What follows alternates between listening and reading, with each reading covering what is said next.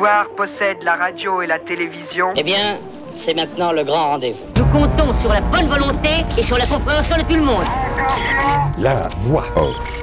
Je n'ai pas une estime extraordinaire pour Poutine, mais enfin, j'essaie de me mettre à la place des Russes. L'impression qu'ont les Russes aujourd'hui est d'être agressés par l'Europe occidentale, et non pas l'inverse. Les Russes se soient tout à fait euh, arrangés d'une Ukraine fédérale faisant du commerce avec euh, aussi bien l'Union européenne que la Russie. Non, ils sont revenus en 1941, les Russes. La Russie menacée par les Occidentaux. Propos choquants en ce printemps 2022 quand les Ukrainiens subissent l'agression russe. Mais cette analyse, André l'a faite dans l'une de nos émissions diffusées en 2018. Ça fait des années que dans cette émission, nos copains profs d'histoire géo, André, Daniel, Philippe, Cédric nous expliquent, articles du monde diplomatique à l'appui, qu'à force de chercher les Russes, l'Occident va finir par les trouver. Comme quoi, à ce micro, on ne raconte pas que des sornettes. Et aujourd'hui, on vous ressort des émissions déjà diffusées en 2014, 2015 et 2018 avec la conscience que par respect pour les victimes ukrainiennes de l'agression russe de 2022, se demander au cours de cette émission si aujourd'hui on peut encore décemment dire les choses comme on les disait avant cette guerre. Horrible comme toutes les guerres.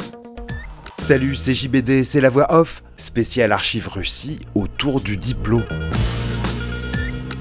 L'URSS est morte tranquillement en 1991, et la Russie diminuée de Boris Yeltsin s'est d'abord montrée très soumise à l'Occident, puis conciliante dans les premières années de Poutine au pouvoir, avant que ce dernier ne finisse par durcir le ton devant l'hostilité occidentale, c'est-à-dire des Américains, suivis par les Européens.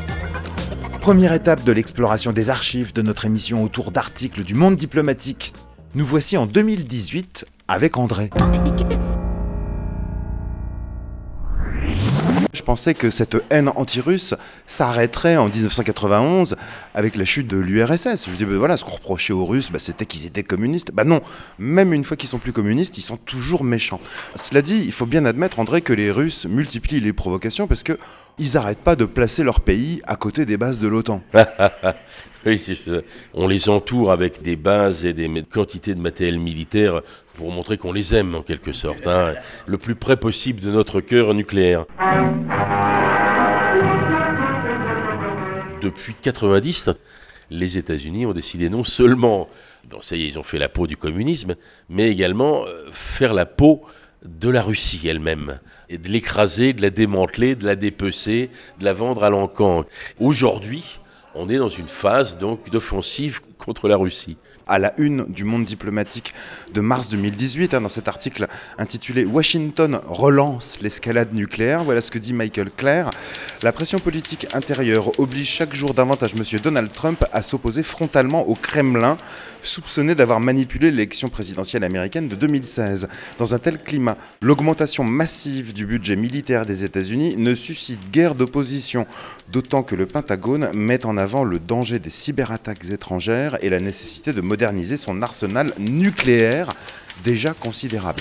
Parce qu'en fin de compte, il s'agit de quoi? Il s'agit d'une guerre entre l'Occident, traduction États-Unis plus les vassaux français, euh, britanniques, euh, allemands, etc., contre la Russie. Mais ça va être une guerre nucléaire et ça va se passer en Europe.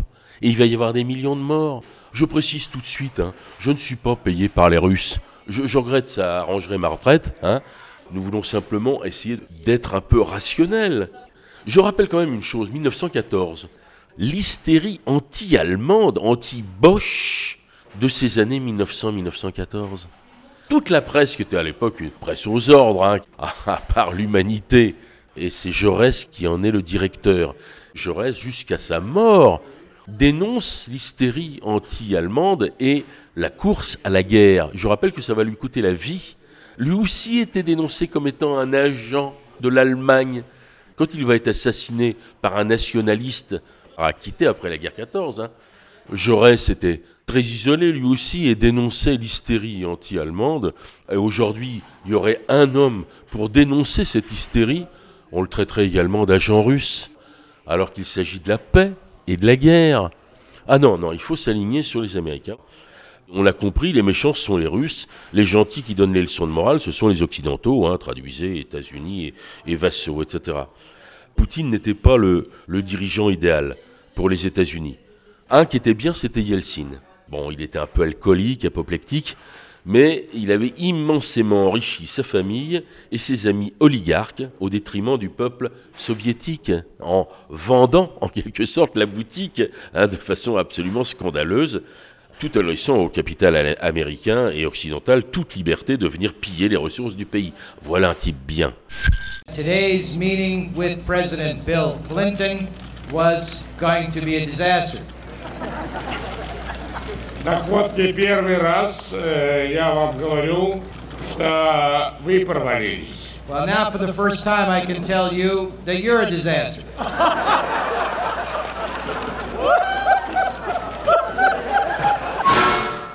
Il y a eu des élections en Russie et quand Yeltsin a fait tirer au canon sur le Parlement russe, ici en Occident, on a applaudi à bras raccourcis. Hein. Ça, c'était bien. Ah oui, oui, c'est ça. En 91, le Parlement russe élu a essayé de s'opposer à cette politique de banditisme de Yeltsin avec la complicité occidentale, et euh, Yeltsin a fait tirer au, au canon sur l'immeuble du Parlement.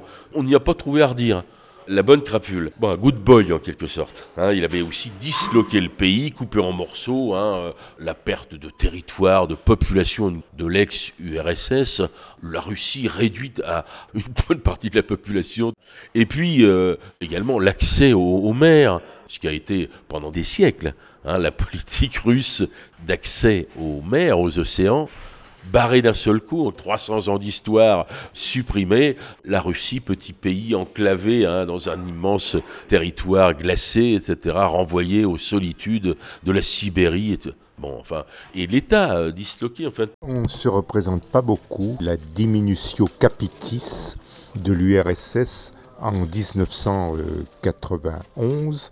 L'URSS a été dissoute et s'est retrouvée avec la simple Russie. La Russie a perdu la moitié de sa population. Elle est passée de 285 millions à 142 millions. Elle a perdu le quart de sa superficie. Elle a perdu énormément de républiques où il y avait des ressources et surtout, avec la perte des pays baltes et de l'Ukraine, elle a perdu aussi des accès à la mer sur les deux seules mers utiles la Russie n'a pour ainsi dire que des mers inutiles. L'océan glacial arctique qui ne débouche sur rien. Le Pacifique, c'est très très loin. Les deux seules mers utiles sont la Baltique et la mer Noire. Or, avec l'indépendance de l'Ukraine, des pays du Caucase et des pays baltes, la Russie a perdu tout ça. Il faut se représenter le traumatisme que ça a été. Les Occidentaux auraient pu se montrer généreux avec les Russes. Ils l'ont pas fait. Ils l'ont roulé dans la farine alors que on avait promis la contrepartie de ce que Gorbatchev permette la réunification allemande, c'était que l'OTAN ne s'installerait pas aux portes de la Russie. Or, non seulement c'est ce qui s'est passé, tous les anciens pays du pacte de Varsovie ont été engagés dans l'OTAN, mais même plusieurs des anciennes républiques fédérées du RSS, les trois pays baltes. Et il s'en est fallu peu qu'on étende ça également à l'Ukraine et à la Géorgie. Alors Poutine, Poutine, voilà l'horrible Poutine. Hein. Si nous prenons le point de vue russe, c'est-à-dire la population, de la grande majorité qui a élu Poutine, qui va réélire Poutine et qui est content de Poutine. Alors bien sûr, on peut aussi dire c'est tous des cons, ils votent Poutine. Hein. Alors que nous, on est intelligents, on a voté Macron. Hein. Euh, et eux, c'est des imbéciles, ils ont voté Poutine. Bon, alors, mais si on, on regarde du point de vue russe, si tu veux, il rétablit l'État, il paye les fonctionnaires, parce qu'il faut voir un petit peu l'état de ruine des institutions et de l'État russe au début des années 90. Il récupère une bonne partie des ressources naturelles. Il restait à la Russie, puisque les usines ayant fermé en partie, etc., il restait, pour l'essentiel, à part l'armement, d'énormes ressources naturelles, pétrole, gaz, euh, métaux non ferreux, etc., etc. Il récupère ça au détriment de qui? Au détriment des oligarques qui s'était payé sur la bête grâce à Yeltsin. Il en met quelques-uns en tôle. Alors là, tout de suite, on, crie au scandale parce que des crapules, ils sont mis en prison. Bon. Et puis, euh, il permet un repartage en quelque sorte. Alors, je ne dis pas que Poutine est un démocrate. est un humaniste, que Poutine est un homme admirable, il rétablit l'État russe. Il permet à des millions de gens de vivre normalement, de ne pas mendigoter dans les rues, parce que c'est ce qui se passait. Des millions de Russes ont été jetés à la rue. Fallait qu'il paye le communisme, salopard de soviétique. Bon. Mais lui, Poutine, il rétablit ça.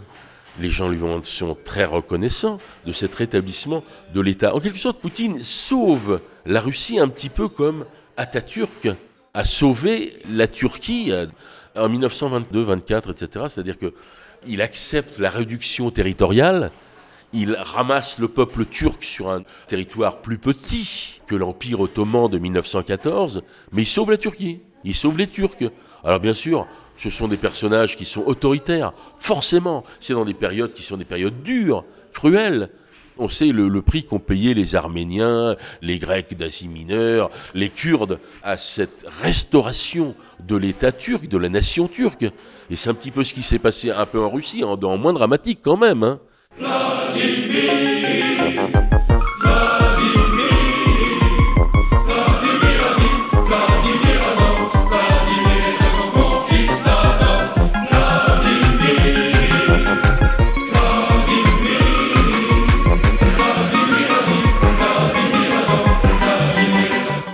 Un petit euh, bond en arrière, partir du, en gros du 18e siècle, hein, euh, pour arriver jusqu'à nos jours. On va remonter à la, Russie des tsars, que certains regrettent aujourd'hui, hein, tu sais, le bon temps des, tsars, des crinolines, etc., des balles à, Saint-Pétersbourg, etc., etc. Bon, euh, rappelons un petit peu ça.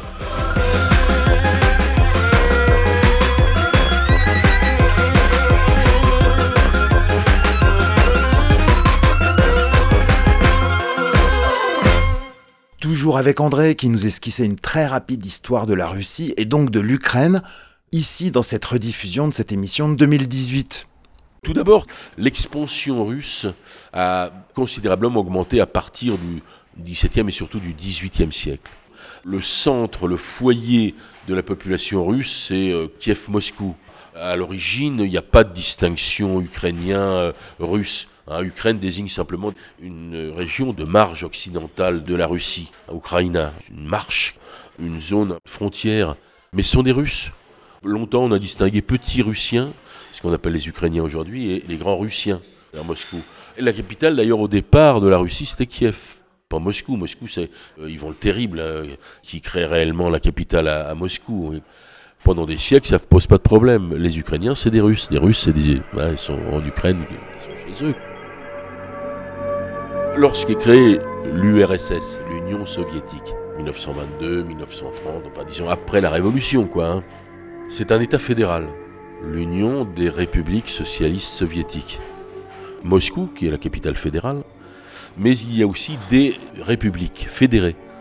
La plus importante est la Russie, mais il y a aussi euh, l'Ukraine, la Biélorussie euh, et plein d'autres, des républiques qui sont des républiques sur le pourtour de la Russie et qui ont été des conquêtes coloniales de la Russie entre le XVIIe et le XIXe siècle, y compris des pays musulmans d'Asie centrale, ce qu'on appelait jadis le Turkestan, qui va donner les républiques de Kirghizistan, d'Ouzbékistan, euh, puis les, républiques caucasiennes aussi, Géorgie, etc. etc.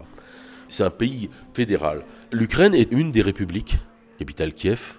Pendant la Révolution, il y a eu des tendances séparatistes, mais comme c'était les blancs, c'est-à-dire les anti-bolcheviques, ils ont été vaincus et donc euh, l'Ukraine devient une république soviétique. Deuxième crainte également, pendant l'occupation allemande, il y a des collabos ukrainiens, des fascistes d'extrême droite, anti-bolcheviques évidemment, ce qui fait que après la victoire euh, soviétique de 1945, l'Ukraine redevient une des républiques euh, soviétiques. Pour la Crimée, la Crimée est une conquête de la fin du XVIIIe siècle. C'est-à-dire que les armées russes font la conquête du sud au détriment des Tatars, population turco-mongole euh, tout à fait comparable euh, aux gens de l'Ouzbékistan, du Turkestan, du Kirghizistan, de langue turco-mongole, de religion musulmane. Ces gens sont chassés et la Crimée devient russe en 1786. La Crimée ne devient pas ukrainienne, devient russe elle va commencer à être colonisée par des colons russes dès le XVIIIe siècle. Ça va continuer pendant tout le 19e siècle et, jusqu'au 20e siècle.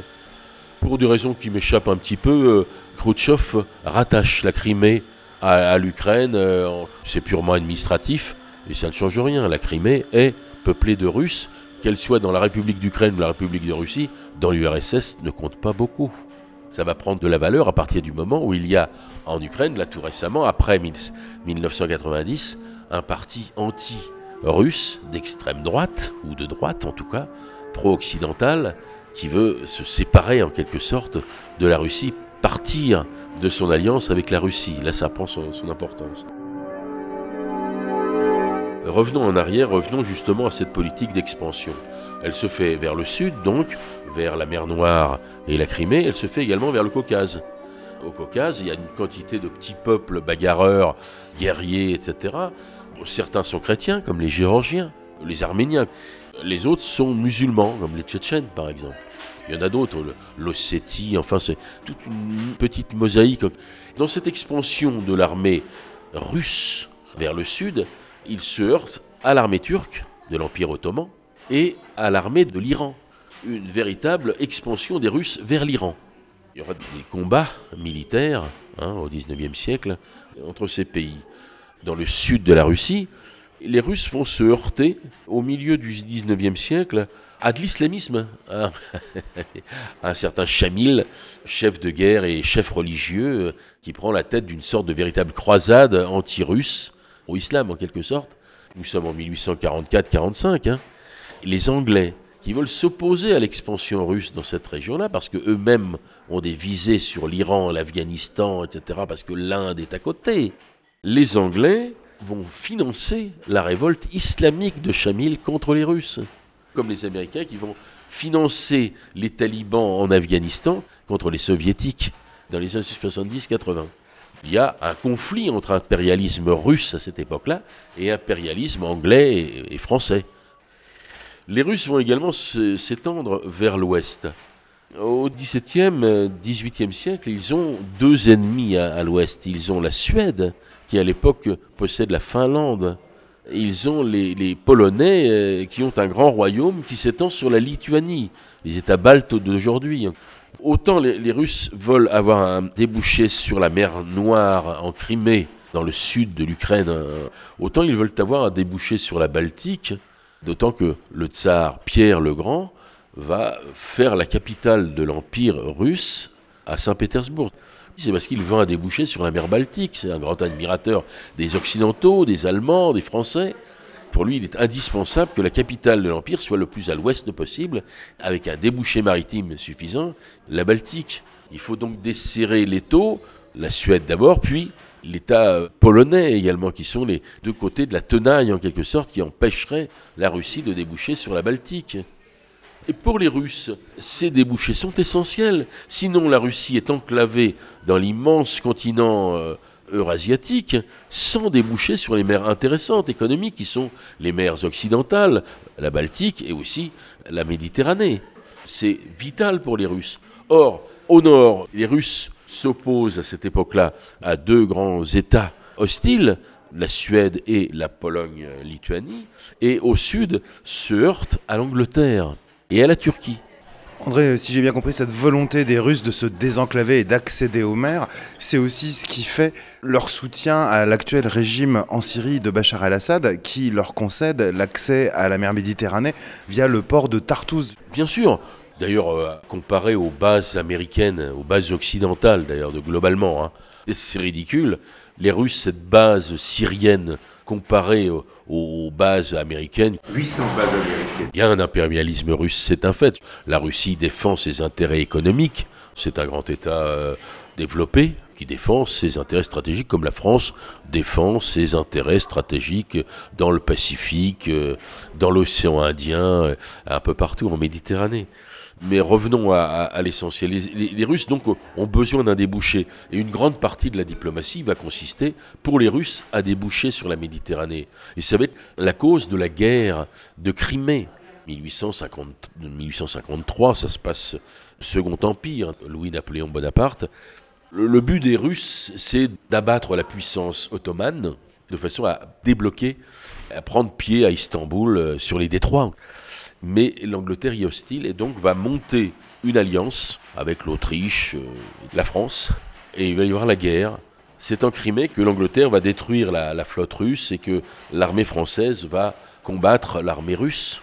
Alors sans aucun profit pour la France, mais enfin bon, le fait est que cette guerre prend sa place dans l'opposition des puissances occidentales au libre accès de la Russie euh, sur la Méditerranée en quelque sorte, déjà à l'époque. C'est une guerre entre impérialismes rivaux. Sauf que on peut supposer que les arguments de la Russie semblent plus légitimes dans la mesure où eux, ils ont une frontière sur la, la mer Noire, ce qui n'est pas ni le cas ni de l'Angleterre ni de la France.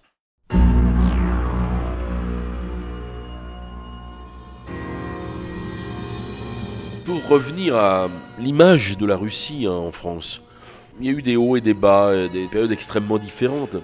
Si je prends le, le 18e siècle, Voltaire est allé euh, à la cour de Catherine, euh, la tsarine Catherine. euh, Voltaire parlait de despotes éclairés.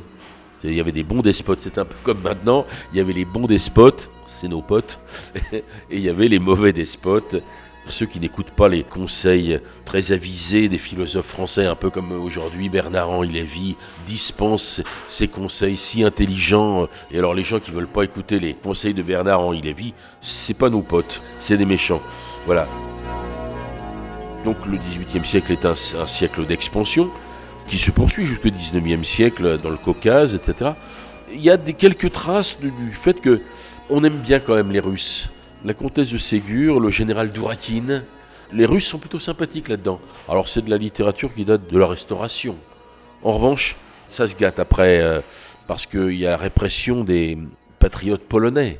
La Pologne, à partir de 1795 et après 1815, elle disparaît. Dépecée entre la Prusse, la Russie, qui a le plus gros morceau, et l'Empire d'Autriche. Les Polonais aspirent à refaire une nation. hein. Ils se sont alliés à Napoléon Bonaparte et ont fait un régiment de Polonais. Alors là, évidemment, ça leur a coûté très cher parce que les Russes, étant vainqueurs à Waterloo avec les Anglais et les Autrichiens, vont punir les Polonais. Les patriotes polonais vont être cruellement réprimés par les Russes. La littérature, chez nous, en Angleterre ou en France, est pleine de lamentations pour le peuple polonais. Chez Victor Hugo et d'autres, on plaint les Polonais d'être sous le joug des Russes. En revanche, lorsqu'on examine par exemple une œuvre comme euh, Michel Strogoff de Jules Verne, là on les aime bien quand ils font la guerre aux musulmans. Quand ils font la guerre aux Polonais, on les aime pas. Quand ils font la guerre aux musulmans, on les aime bien en quelque sorte. Il est un fait que la Russie, ça ressemble beaucoup aux États-Unis. C'est-à-dire qu'ils ont un colonialisme de proximité. Comment les, les Américains ont-ils procédé À partir des 13 colonies euh, de la côte atlantique, des anciennes colonies anglaises, ils ont fait la conquête d'un immense territoire. La colonisation américaine, elle s'est faite à proximité, par différents procédés, la guerre, l'achat, la colonisation de fait brutale, etc. Ils ont récupéré des territoires au détriment des Anglais, des Espagnols, des Mexicains, des Français.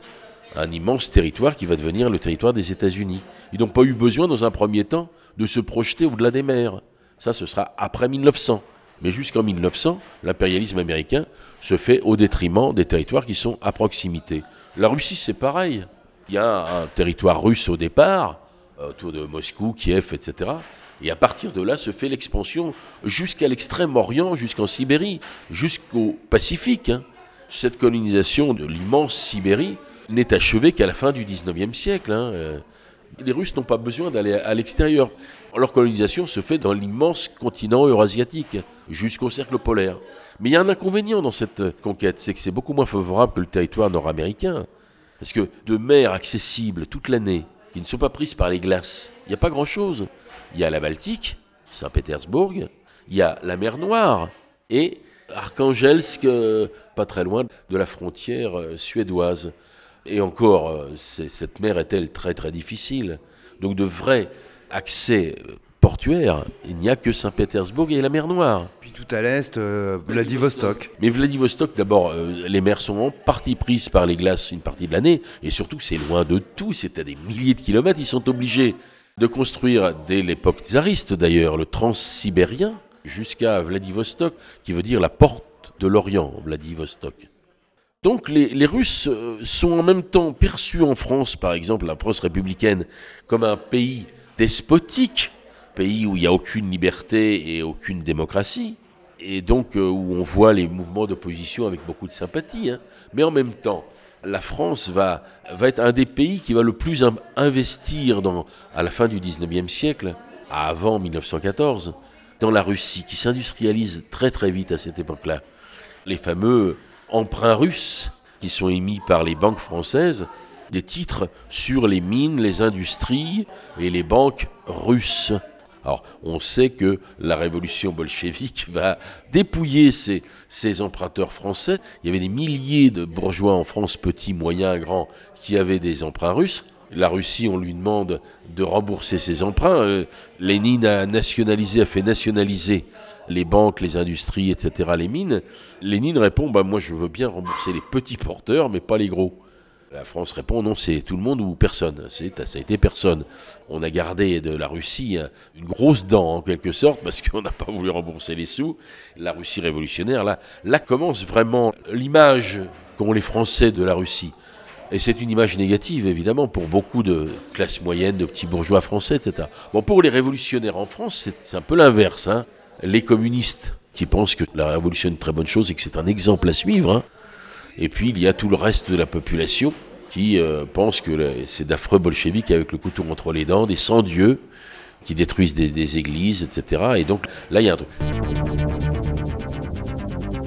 cette hostilité à l'égard des Russes, elle va, elle va fluctuer, hein. elle va reprendre de la vigueur avec l'anti-stalinisme. Staline va cristalliser euh, l'hostilité à l'égard des Russes. En mai 68, les révolutionnaires euh, trotskistes et autres, etc., traitaient leurs adversaires de staliniens. Stal. Stal, c'est-à-dire qu'on était entièrement discrédités, enfin... Euh, et puis ça va pas s'arranger parce que dans les années 70, il va y avoir toute une campagne avec les nouveaux philosophes sur le totalitarisme, alors même que le régime stalinien avait disparu au moins depuis les années 60. Ça va rebondir et euh, Staline, euh, l'auteur de millions de millions de morts, etc., etc., etc. On oublie évidemment l'URSS nous a permis de nous débarrasser du nazisme, a payé très très cher sa lutte contre le nazisme. Certes, les Russes risquaient gros puisqu'il s'agissait déjà à l'époque de l'annihilation de la, l'anéantissement d'une nation, euh, anéantissement physique, c'est-à-dire qu'il s'agissait d'extermination. Hein. 27 millions de victimes soviétiques entre 41 et 45. Absolument. Donc on leur doit ça. D'ailleurs, je, rappelle qu'à l'époque, hein, même aux États-Unis, hein, il y avait une opinion publique qui était hautement favorable au combat des soviétiques. Hein. L'opinion euh, des, Occidentaux à, à cette époque-là était hautement favorable. Bon, puis ensuite après, il y a eu la guerre froide. Communist line is uniform and deadly. Destroy America. Yes, this could happen. For Nassan's defenders, there is no rest, for the Reds will attack again.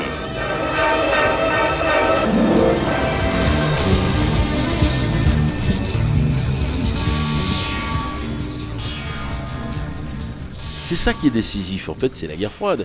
Les Américains décident de faire une guerre à outrance et de faire disparaître l'URSS comme État, euh, comme euh, société, etc., contre société. À partir de ce moment-là, tout est bon. Alors, tant qu'il y a des communistes ou des observateurs simplement euh, objectifs pour ne pas verser dans la propagande américaine, aujourd'hui, bon, on peut dire que tous ces contre-feux ont disparu. Maintenant, c'est la propagande américaine la plus effrénée, etc. Les gens ne se rendent même pas compte du discours qu'ils ont eux-mêmes. Hein.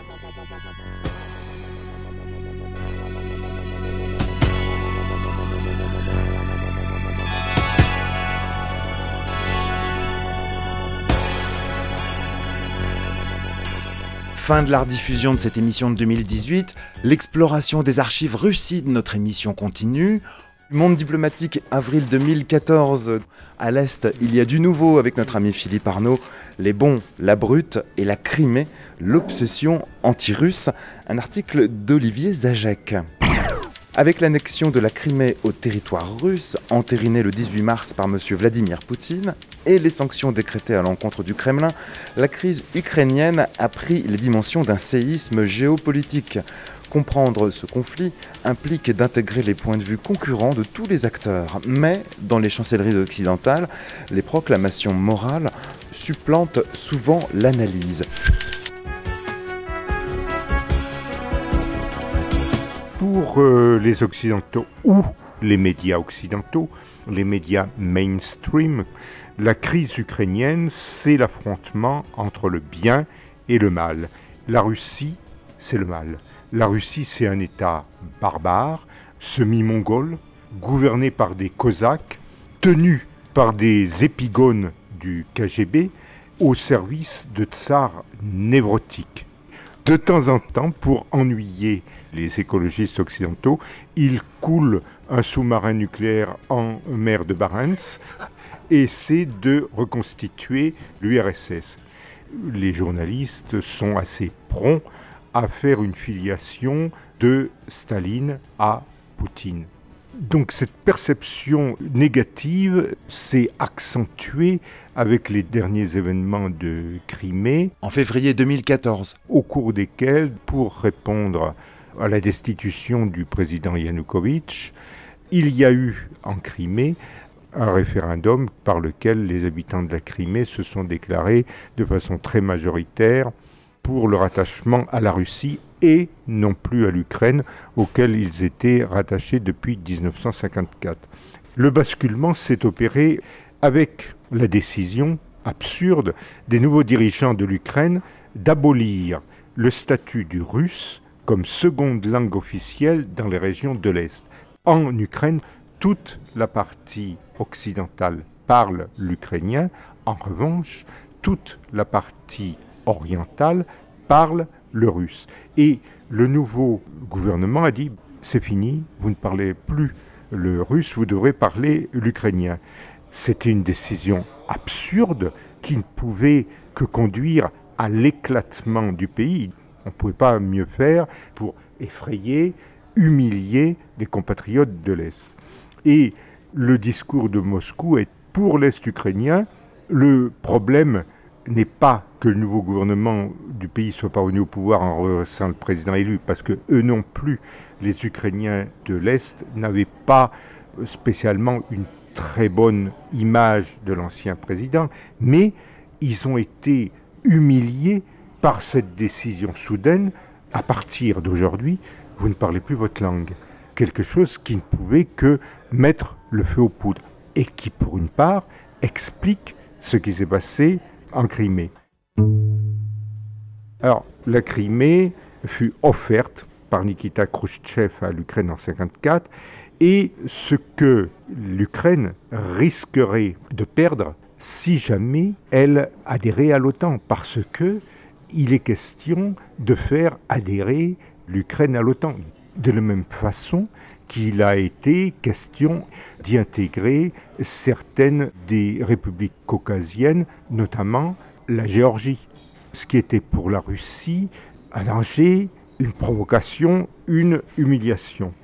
Et à Washington ou à Bruxelles, c'est-à-dire dans l'Union européenne, on semble s'être entendu pour souffler sur les braises de la crise ukrainienne au lieu de l'apaiser, c'est-à-dire en disant aux Ukrainiens devenez donc le 29e État de l'Union européenne, devenez le 29e ou 30e État membre de l'Alliance euh, atlantique.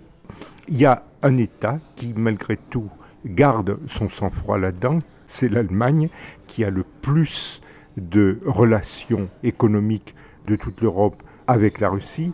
L'Allemagne, d'abord, qui importe la majorité de son énergie de la Russie et qui, en plus, a des relations économiques avec la Russie qui sont extrêmement puissantes, c'est-à-dire qui lui fournit à la fois beaucoup de machines-outils, beaucoup de belles voitures prestigieuses aux nouveaux riches russes et si jamais donc le marché russe se fermait aux Allemands, on peut compter effectivement que l'Allemagne ait une influence modératrice à l'égard de Bruxelles et à l'égard de Washington parce que l'Allemagne aurait beaucoup à perdre d'une rupture des relations avec la Russie. Et puis aussi, les Russes peuvent renvoyer aux Occidentaux lorsque ceux-ci leur parlent de l'illégalité, voire de l'illégitimité du scrutin d'autodétermination des Criméens en faveur de la Russie, leur faire valoir que dans l'ex-Yougoslavie, les Occidentaux ne se sont pas privés du tout pour démembrer la Yougoslavie par pièces au Kosovo, en Bosnie, en Macédoine, en demandant donc aux gens si vous voulez bien se séparer de euh, la Serbie et petit à petit en déchiquetant la Serbie d'un certain nombre de ses provinces. Deux poids, deux mesures des Occidentaux se sont mis à crier à la violation du droit international, des droits de l'homme, quand ils ont vu la Russie euh, prendre la Crimée. Et en ce sens, l'article d'Olivier Zajek invite à un petit peu plus de retenue. Aujourd'hui, le vampire, le méchant officiel, le pas bien, le vilain, Daniel, c'est Poutine. hein. C'est un vilain très pratique. Alors que d'autres vilains, il y en a plein dans le monde. Euh, Je vais citer Hubert Vé- Védrine, ancien ministre des Affaires étrangères, euh, qui a eu cette déclaration. Haïr Poutine ne constitue ni une idéologie, ni une politique étrangère. Et Poutine fait l'office de méchant, hein, parce que c'est ce dirigeant russe de tradition slavophile, et c'est un méchant pratique. Alors les bons Russes, c'est ceux qui viennent s'abreuver aux mamelles de notre culture occidentale et machin. Et puis les autres, c'est les terribles. hein. Donc Catherine, bien. Ivan, pas bien. Ivan le Terrible, euh, slavophile qui constitue un État euh, russe essentiellement continental, le terrible, le méchant. Avant même Pierre le Grand qui va sur la Baltique, qui regarde à l'ouest. C'est un bon, hein, c'est Saint-Pétersbourg, c'est bien, euh, etc. Alors Catherine II est une bonne aussi. L'amie euh, de Diderot, de Voltaire.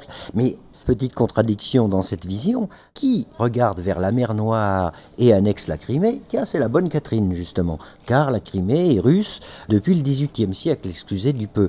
Alors au passage, moi, pendant la crise ukrainienne, qui m'a beaucoup frappé, c'est sur l'utilisation dans les médias français des Ukrainiens russophones. 98% des russophones ne sont pas que des russophones, ils sont des Russes, pur jus on parlait des Ukrainiens russophones, pour éviter de dire une chose toute simple, c'est que ce sont des Russes. L'affaire est partie du refus du président Yanukovych, qui est un tyran euh, soutenu par des oligarques corrompus, etc. Et il y avait dans le fameux accord de coopération entre l'Union européenne et euh, l'Ukraine un certain nombre de projets économiques.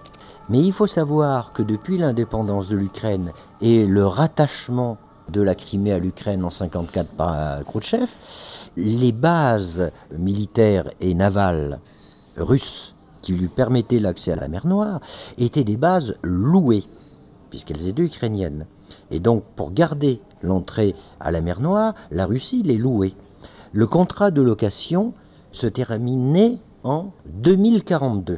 Et dans les accords avec l'Union européenne, il y avait le principe de la révision des accords de location, c'est-à-dire chasser la Russie de la mer Noire, ce qui évidemment était suicidaire pour la Russie. Quel que soit le chef d'État, le gouvernement russe, comment voulez-vous qu'il accepte ça? C'est lui demander de trahir son pays. Dans cette affaire, la Russie n'est pas sur l'offensive. Elle défend le cœur de ses intérêts majeurs. À la hussarde, il est certain. Et je me demande comment un ministre des Affaires étrangères euh, français peut décréter qu'un référendum dans un pays étranger est illégal, alors qu'ils ont organisé un référendum de même nature au Kosovo, ce que ne s'est pas privé de rappeler Poutine d'ailleurs, Euh, ce qui me paraît... euh, Voilà.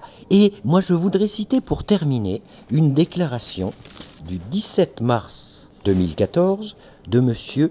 Gorbatchev, considéré comme un bon, puisqu'il a, contre sa volonté, vraisemblablement, détruit le système soviétique. Lui, c'était un bon. Ben, qu'est-ce que déclare Gorbatchev? Si à l'époque, c'est 1954, si à l'époque la Crimée a été unie à l'Ukraine selon les lois soviétiques, c'est-à-dire sans demander l'avis du peuple, aujourd'hui ce peuple a décidé de corriger cette erreur, il faut saluer ceci et non annoncer des sanctions. Quelle est la politique de Poutine? Poutine, c'est la politique d'un chef d'État. Un chef d'État, jusqu'à plus ample informé, défend les intérêts de son pays. Dès qu'il est arrivé au pouvoir, Poutine a pris une série de mesures concernant les oligarques, c'est-à-dire ces gens qui s'étaient partagé le pays sous l'ère Yeltsin. Yeltsin, grand ami des Occidentaux, a vendu à l'encan son, pays. C'est une crapule intégrale. Il a fait tirer sur le Parlement russe, mais c'était un bon assez bien vu de notre presse parce que il permettait aux intérêts occidentaux de pénétrer, éventuellement de coloniser, de démanteler. Poutine, c'est un régime politique de réaction contre cette destruction, autodestruction. Poutine, que fait-il? Il arrive au pouvoir, il reprend le pouvoir aux oligarques qui jouent contre la Russie, pour maintenir seulement les oligarques qui jouent avec la Russie et qui permettent à l'État russe de prélever assez d'argent pour fonctionner. En gros, c'est ça la politique de Poutine. Évidemment, ce sont des intérêts conformes aux intérêts de la Russie et donc qui interdisent aux Occidentaux de pénétrer et de liquider l'économie russe, ou ce qu'il en reste. Et donc, il n'est pas bien vu des Occidentaux. Il pratique une politique des intérêts nationaux de la Russie, en particulier en Crimée, mais ailleurs aussi. Mais que font les chefs d'État qui sont conformes aux intérêts de leur nation? Ils font exactement la même chose qu'a fait Bonaparte. Il est salué comme un grand organisateur par la bourgeoisie française encore aujourd'hui. C'était un bon. Pourquoi aujourd'hui serait-il mal de la part de Poutine d'empêcher la désagrégation d'un immense pays, d'une grande culture, d'une nation consciente d'elle-même? Parce que ce n'est pas les intérêts des États-Unis. En quelque sorte, nous déclarons une véritable guerre de propagande contre Poutine parce que Poutine n'a pas l'heure de plaire aux financiers anglo-saxons. Bien sûr que la Russie a besoin de l'Ukraine, de l'Est de l'Ukraine et de la Crimée, parce que la Russie a besoin de débouchés économiques comme n'importe quel pays qui accepterait l'enclavement, c'est-à-dire l'encerclement. Sans compter les bases américaines qui rappliqueraient immédiatement. Que font les Chinois Ils font exactement la même chose. Ils interdisent aux Américains de mettre les pieds au Tibet parce qu'immédiatement il y aurait des bases militaires américaines. C'est évident. Dans cette histoire-là, que fait l'Europe et que fait la France en particulier? Elle est le prolongement des intérêts américains alors que nous avons très peu d'intérêt économique, contrairement à l'Allemagne. Il faudrait qu'on fasse en quelque sorte le programme des financiers américains et des financiers allemands en démantelant ce qui reste de l'ouest de la Russie. Pour l'instant, Poutine n'a pas asservi de population non russe, il n'a fait que récupérer des territoires russes. C'est intéressant qu'on voit ressusciter un discours de guerre froide alors que la Russie est un pays capitaliste, je le signale quand même, c'est plus un pays de totalitarisme. Maintenant, le totalitarisme, il est économique. Hein. il n'est plus idéologique.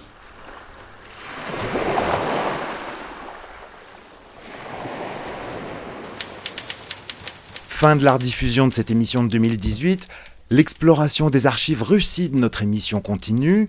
On se retrouve tout de suite en 2014 avec Philippe autour de l'obsession anti-russe titre d'un article du Monde diplomatique de l'époque, après que la Crimée, au sud de l'Ukraine, se soit rattachée à la Russie par référendum.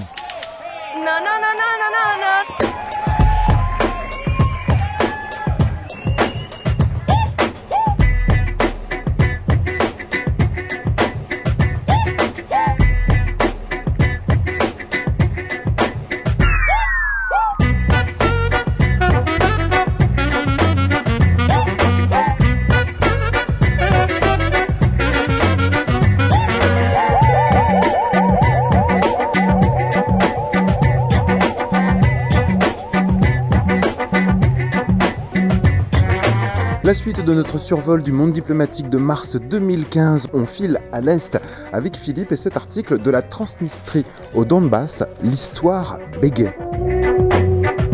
Tandis que les gouvernements d'Ukraine et de Moldavie rêvent de l'Ouest, une petite république dissidente enclavée entre ces deux pays ne partage pas leurs aspirations.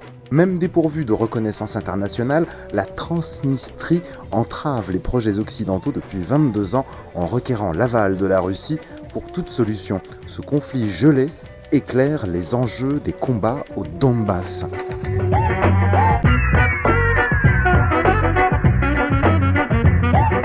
Transnistrie, ça fait rêver Philippe, hein. je suis désolé, ça fait pas très sérieux, mais ça me fait venir des images de sceptres d'autocar, tu sais, ces pays à la... Sylvanie subcarpatique avec des, avec des vampires.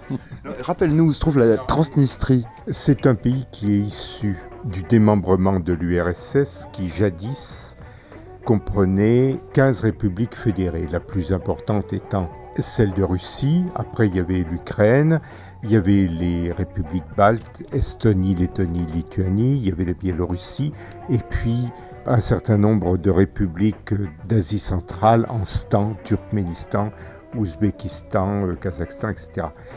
Là, la Moldavie, c'est quelque chose qui était à part, c'était un tout petit euh, pays, pas loin du Danube, et dont les habitants parlaient majoritairement le roumain.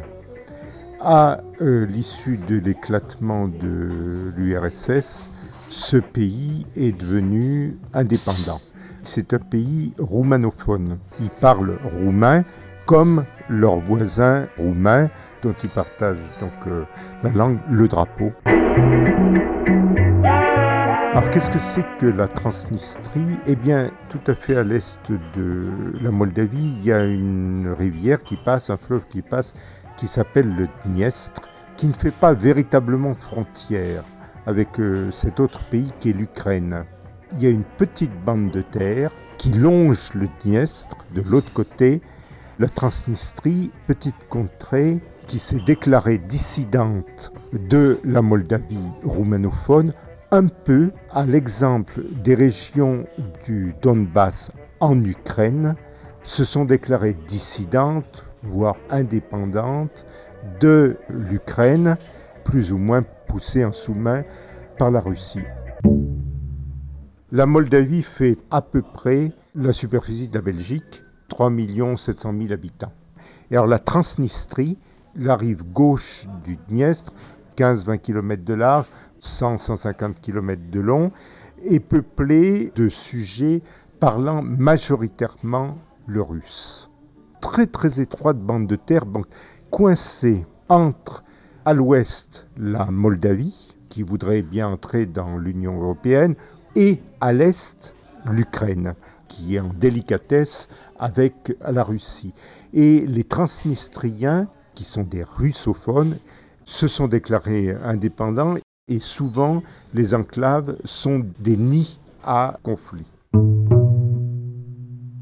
Donc la Moldavie, après la chute de l'URSS, était séparée de l'URSS et les Moldaves ont voulu imposer à leurs compatriotes de Transnistrie l'usage du roumain comme seule langue officielle. Imaginons si on disait l'usage du corse est interdit en Corse. Alors bon, les gens immédiatement ont pris feu, donc se sont révoltés. Alors les Moldaves en 1992 ont dit bon, on va les remettre au pas. Manque de chance pour eux, les troupes russes ont aidé les troupes transnistriennes à repousser les Moldaves. La Moldavie a dû concéder une indépendance de fait à la Transnistrie, mais qui n'est reconnue par aucun pays au monde, pas même par la Russie. Ce que la Russie souhaiterait, c'est que ces diverses parties du pays bénéficient au sein d'une fédération ukrainienne dans un cas, moldave dans l'autre, d'un droit de veto sur les décisions du gouvernement central, droit de veto qui interdirait à ces pays soit d'être intégrés dans l'Union européenne, soit d'être intégrés dans l'OTAN. De cette façon-là, les Russes pourraient bénéficier aussi bien en Ukraine qu'en Moldavie de minorités qui les protégeraient comme un glacis, comme voulaient les soviétiques après la guerre, que les pays d'Europe centrale soient non pas des pays satellites, mais qui soient au mieux des pays sur lesquels les Occidentaux ne pourraient pas prendre pied. C'est un exemple, la Moldavie qui est un petit pays, hein, à une toute autre échelle que l'Ukraine, qui, je le rappelle, est plus grande que la France, pour un nombre d'habitants moindre. Mais en ayant chez elle des minorités dissidentes russophones et russophiles, la Russie s'assure une protection, une neutralisation. à peu de frais, extrêmement représentatif de ce que sont aujourd'hui les relations entre la Russie et les Occidentaux d'autre part. Il ne s'agit pas de faire des Russes des gentils euh, ni des méchants, il s'agit d'abord de connaître l'histoire. Voir l'histoire des rapports entre la Russie et l'Europe occidentale, par exemple depuis la guerre 14-18 et la révolution bolchevique. Si on n'a pas connaissance de cette histoire-là, comment comprendre le point de vue des Russes. Ça s'appelle la diplomatie, si possible avec des gens qui ne sont pas d'accord avec nous. Non, non, on l'a refusé cette discussion. Pour prendre un passé récent, lorsque l'URSS s'est effondrée, l'Empire, l'URSS, la Fédération soviétique, s'est morcelée, c'était le moment pour l'Europe de négocier avec la Nouvelle-Russie, qui n'était plus une Russie bolchevique menaçante. En théorie, la guerre froide était terminée, n'est-ce pas?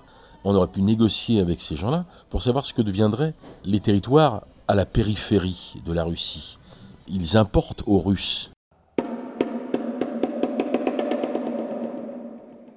Au moment de la révolution bolchevique, l'Occident, c'est nous, hein, euh, anglais, français, allemands, etc., se sont jetés sur la Russie pour écraser la révolution dans l'œuf. Ça a été l'intervention étrangère.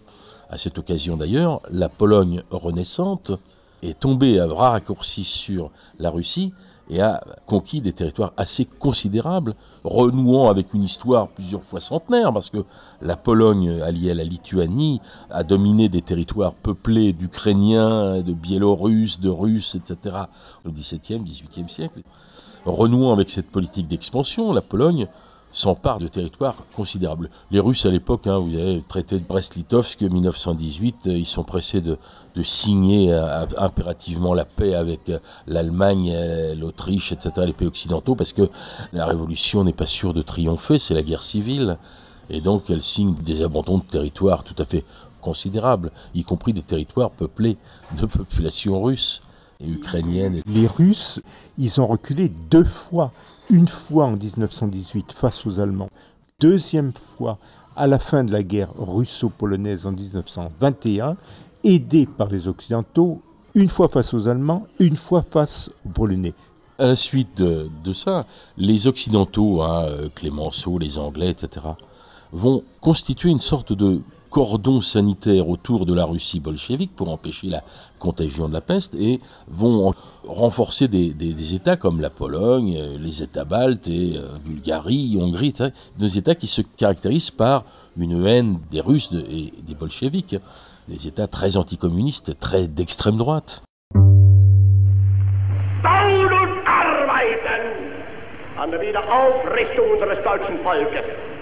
Et donc, euh, arrivée d'Hitler au pouvoir, euh, deuxième période où l'URSS se sent menacée directement, et elle l'est. Hitler a dans son programme la liquidation de la Russie, l'asservissement des populations et l'extermination d'une partie. D'ailleurs, c'est ce qu'ils vont commencer à faire en 1941. Bon, je passe les péripéties diplomatiques, etc. La guerre éclate contre l'URSS en 1941. Hitler se jette sur l'URSS avec une armée extrêmement forte, où il y a des Roumains, euh, et des Finlandais, enfin des, Hongrois, etc., etc. Tout ce qu'il y a comme bataillon anticommuniste dans l'Europe occidentale. Et là, c'est le début d'une guerre atroce. Comment comprendre la Russie d'aujourd'hui sans le souvenir de cette guerre qui a failli voir disparaître pas seulement le régime soviétique bolchevique, mais la Russie elle-même, complètement, parce que c'était une guerre d'extermination. L'URSS finit par gagner cette guerre. À l'issue de cette guerre, quel est l'état d'esprit de Staline D'abord, ils ont besoin de souffler.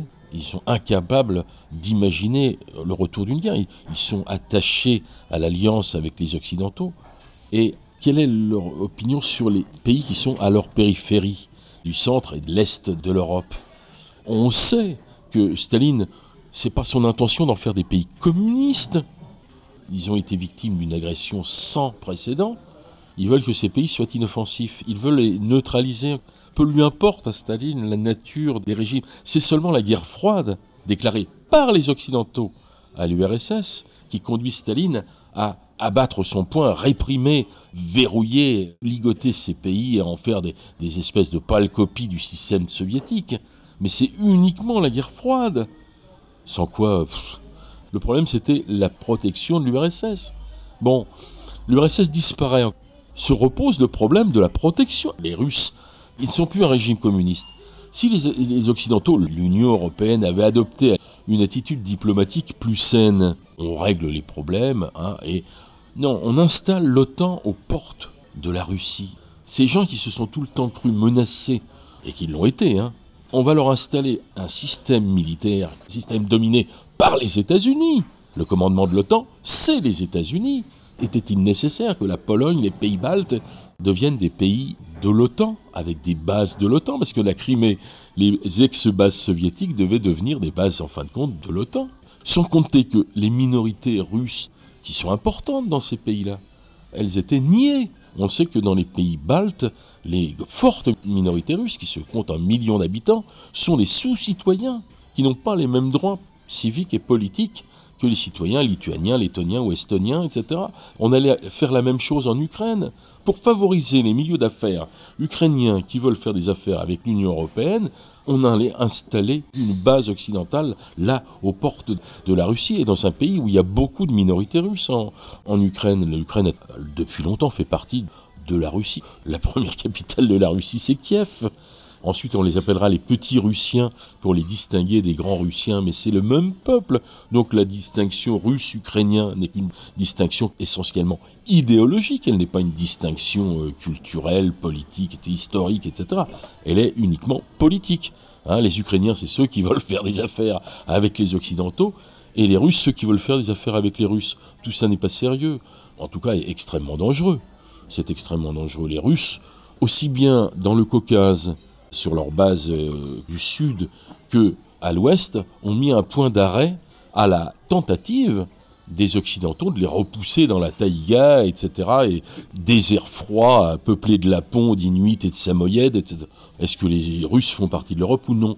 Alors on reproche à Poutine d'estimer que la Russie euh, a plutôt un destin oriental, asiatique, etc. Mais qui a repoussé les avances des Russes en quelque sorte? Il y a en Russie une quantité de gens tout à fait favorables à euh, des rapports apaisés avec euh, l'Europe occidentale. Encore faut-il négocier ces, accords-là et bien montrer qu'on n'a pas envie de démanteler ce qui reste de l'URSS. On a l'impression de, punir les Russes d'aujourd'hui. Hein, je n'ai pas une estime extraordinaire pour Poutine, mais enfin, j'essaie de me mettre à la place des Russes. L'impression qu'ont les Russes aujourd'hui est d'être agressés par l'Europe occidentale, et non pas l'inverse. Euh, les Russes se sont tout à fait euh, arrangés d'une Ukraine fédérale faisant du commerce avec euh, aussi bien l'Union européenne que la Russie. Ça aurait même arrangé les Russes d'ailleurs, permettant aux populations, disons, russes se sentant russes, de ne pas être considérées comme des sous-citoyens de l'Ukraine. Non, on a préféré en fin de compte prolonger la bonne vieille politique prussienne, allemande de Hitler et compagnie, c'est-à-dire d'avancer vers l'Est en quelque sorte, hein, hein, et d'armer l'extrême droite de ces pays-là pour les lancer contre les Russes. C'est un peu ce qu'on a fait sur les bords. C'est pas complètement faux lorsque les Russes disent qu'il y a des fascistes dans les pays baltes, en Pologne et en Ukraine, qui leur font la guerre directement sur leurs frontières. Ils sont revenus en 1941, les Russes.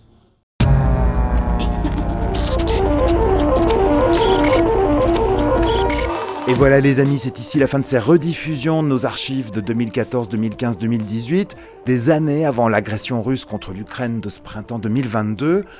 Avec le monde diplomatique, on savait le danger très prévisible qu'il y avait à prendre les Russes pour des imbéciles.